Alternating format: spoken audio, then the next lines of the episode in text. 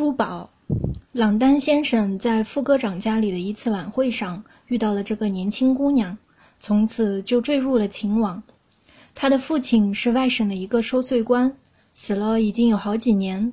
后来他跟着母亲来到了巴黎，他的母亲指望把他嫁出去，常常到附近几家中产阶级人家去。他们家虽穷，可是为人正派、稳重，而且和蔼。这个年轻姑娘仿佛是规矩女人的完美无缺的典型。每一个明智的年轻人都梦想着把自己的一生托付给这种典型的女人。她的淳朴美里有一种天使般的贞洁的魅力，从不离开嘴唇的那一丝不易察觉的笑意，仿佛是她心灵的回光。人人都称赞她，凡是认识他的人都再三夸奖说，娶她的人肯定会幸福，再也找不到比她更好的了。朗丹先生那时在内政部里当主任科员，每年的薪水是三千五百法郎。他向她求婚了，娶了她做妻子，跟她在一起，他的幸福简直是难以用笔墨形容。他勤俭持家，精打细算。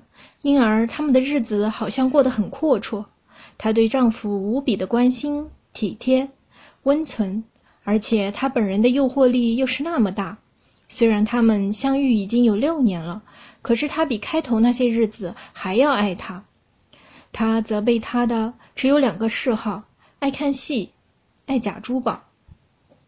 他的朋友们，他认识几个小官吏的妻子，经常能够替他搞到包厢。请他去看当时分行的戏，甚至首次上演的新戏，她不管她丈夫愿意不愿意，总是拖着她一起去。不过一天工作下来，这种消遣反而增加她的疲劳，因此她恳求他请一位他认识的太太陪他去看戏，只要能送他回来就成。他认为这个方法不太合适，所以说来说去怎么也不肯答应，直到最后才为了讨好他勉强让了步。他为此对他说不出的感激。然而，这种爱看戏的嗜好很快引起了他爱打扮的需要。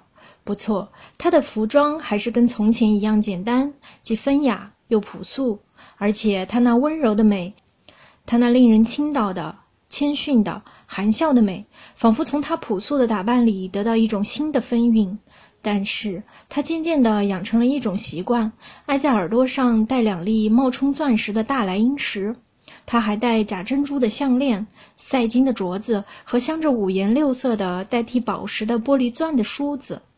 她的丈夫有点不满意这种对假货的爱好，常常说：“亲爱的，对一个买不起珍珠宝的人来说，美丽和妩媚就是他的装饰品。”再说，这也是世上最稀罕的珠宝。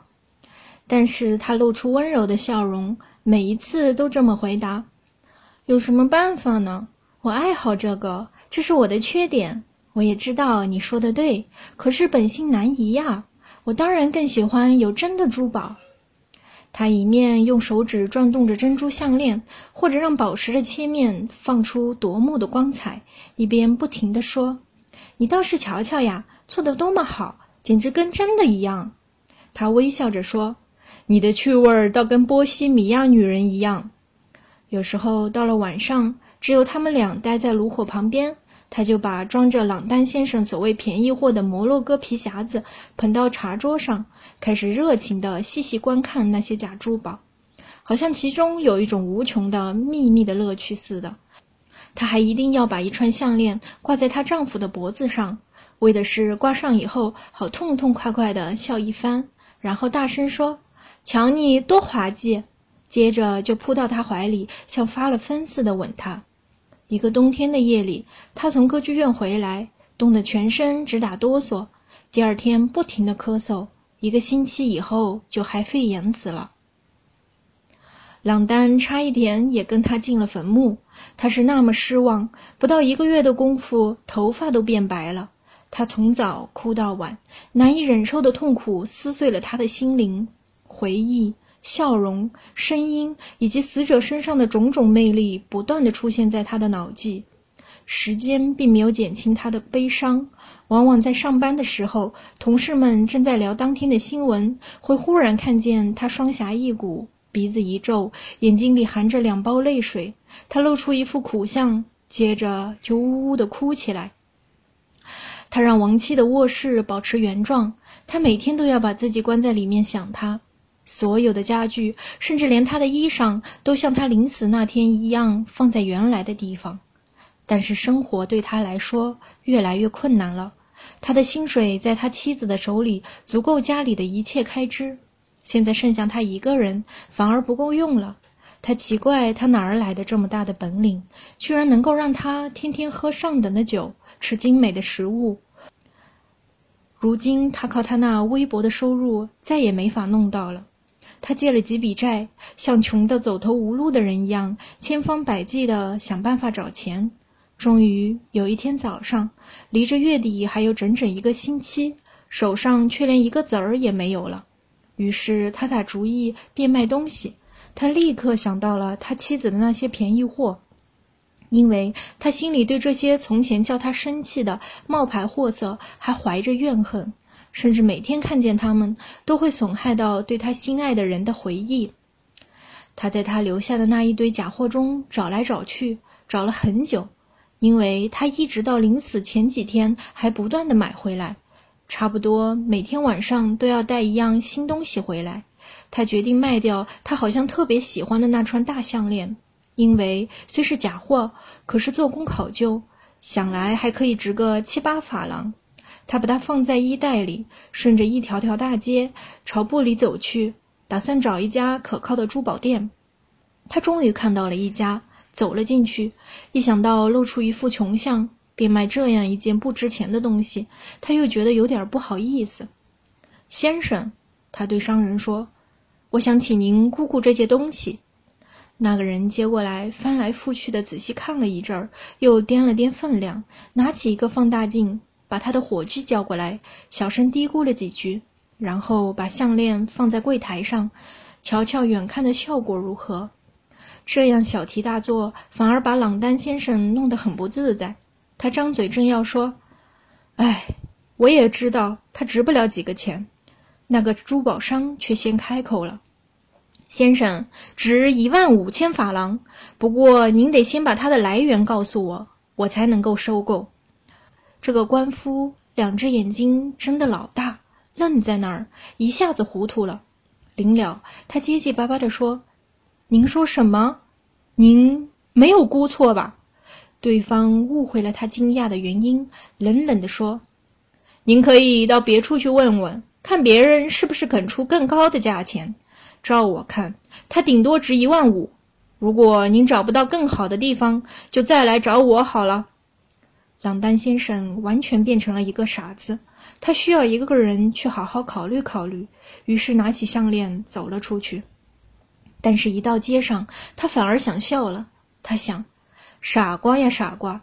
我要是当时就卖给他呢？居然有这么一个不辨真假的珠宝商人。”他走进和平街街口的另一家首饰店，老板见了这件首饰，就立刻叫了起来：“哎呀，我可认识这串项链，它是从我们这儿卖出去的。”朗丹先生感到很惊慌，问：“值多少钱？”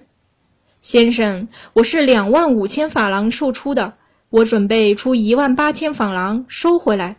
不过按照法律规定，您得先把这件东西弄到手的经过告诉我。这一次，朗丹先生惊奇的两腿发软，坐了下来。他说：“不过，不过，您再好好看看，先生，我这一直以为它是假的呢。”首饰商人又问。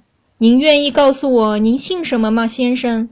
当然愿意，我姓朗丹，我是内务部的科员，住在殉道者街十六号。商人打开账簿查了查，说：“这串项链的确是在一八七六年七月二十日送到朗丹太太的住处，殉道者街十六号去的。”两个人，你望着我，我望着你，科员惊讶的简直要发疯了。首饰商疑心他是个贼。首饰商接着又说：“您愿意把这件东西在我这儿放二十四个小时吗？”我可以给您出一张收据。朗丹先生结结巴巴地说：“当然可以。”他把纸条折起来放在衣袋里，走了出去。他穿过大街，继续朝前走。走着走着，发现走错了路，又转过身来往回走，走到了杜伊勒里公园，过了塞纳河，一看又走错了，于是又回到香榭里舍大街，脑子里乱得没有一点主意。他想好好的考虑考虑，弄明白到底是怎么回事。他的妻子没有力量买一件这样贵重的东西，当然没有。那么这是别人送的一件礼物了？礼物？谁送的？为什么送呢？他停下来，呆呆地立在大街中间。可怕的疑窦掠过他的脑海：莫非他这么说，其余的珠宝也都是礼物了？他觉得地在摇晃，觉得面前的一棵树倒下来。他伸出双臂，倒在地上，失去了知觉。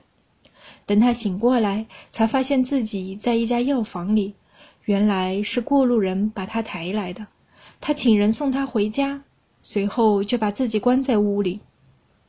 他伤心的哭到天黑，咬住一块手绢，免得哭出声来。最后他又疲乏又伤心，支持不住，倒在床上昏昏沉沉睡着了。一道阳光照醒了他，他慢腾腾的起来，准备到部里去。受到这样的打击以后，再要工作是很困难的。他考虑了一下，觉得可以请求科长原谅，于是写了一封信。接着他想到了应该再到首饰店去一次。想到这儿，臊得满脸通红。他考虑来考虑去，无论怎么说，总不能把那串项链留在那家店里。于是他穿好衣服走了出去。天气晴朗。蔚蓝的天空覆盖着这笑脸迎人的城市。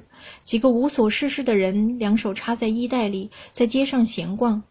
朗丹先生望着他们走过，对自己说：“有财产的人多么幸福啊！一个人有了钱，甚至连忧愁都可以摆脱。他爱上哪儿就上哪儿，他可以旅行，可以寻欢作乐。啊，要是我有钱就好了。”他发觉肚子饿了。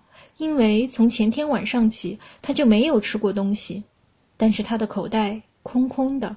于是他又想起了那串项链，一万八千法郎，一万八千法郎，这笔数目真不小啊！他走到和平街，开始在首饰店对面的人行道上踱来踱去。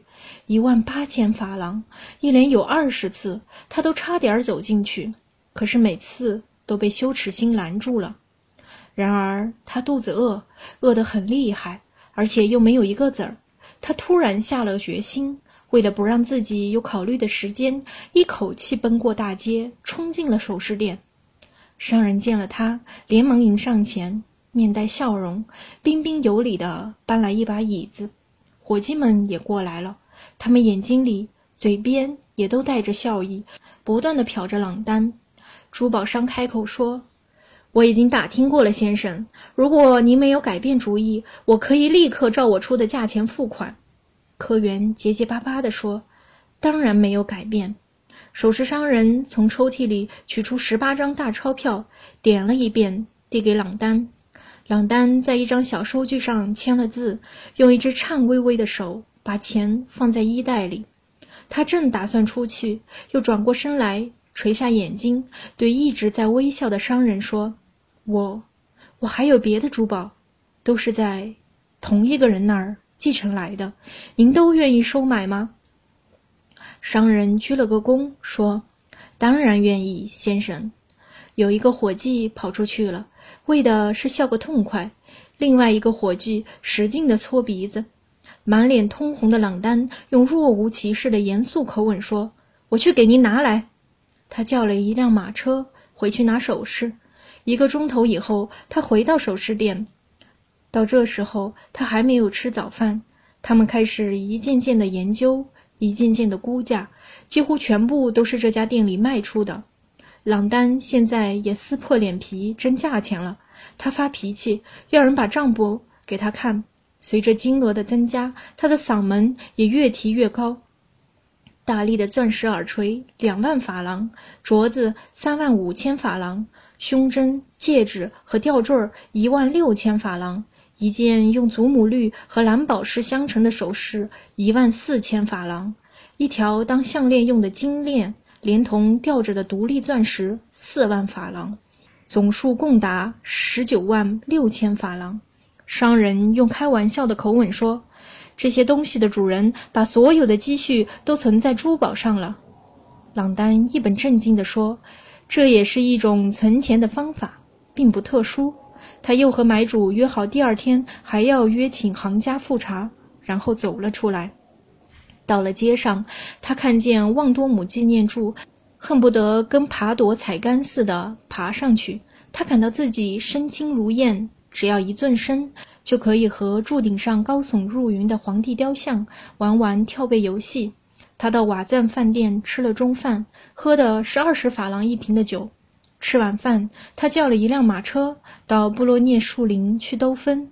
他带着几分轻蔑的神气，望着来来往往的车马，恨不得向行人喊叫：“我也有钱，我有二十万法郎。”他想起了内务部，连忙叫马车送他去。他大模大样走进科长办公室，说：“先生，我是来向您辞职的。我得到了一笔三十万法郎的遗产。”他又去握手和老同事们告别，把自己将来的生活打算告诉他们，然后到英国咖啡馆去吃晚饭。他正好坐在一位看上去好像很有身份的绅士旁边，心里痒痒的，忍不住想炫耀一下。于是告诉这位先生，他刚刚得到了一笔四十万法郎的遗产。有生以来，他第一次对看戏不感到厌烦。他还和一些妓女混了一夜。半年以后，他又结婚了。他的第二个妻子虽然很规矩，可是脾气难伺候，给他带来了许多痛苦。今天的故事就分享到这里，祝大家有一个好梦，晚安。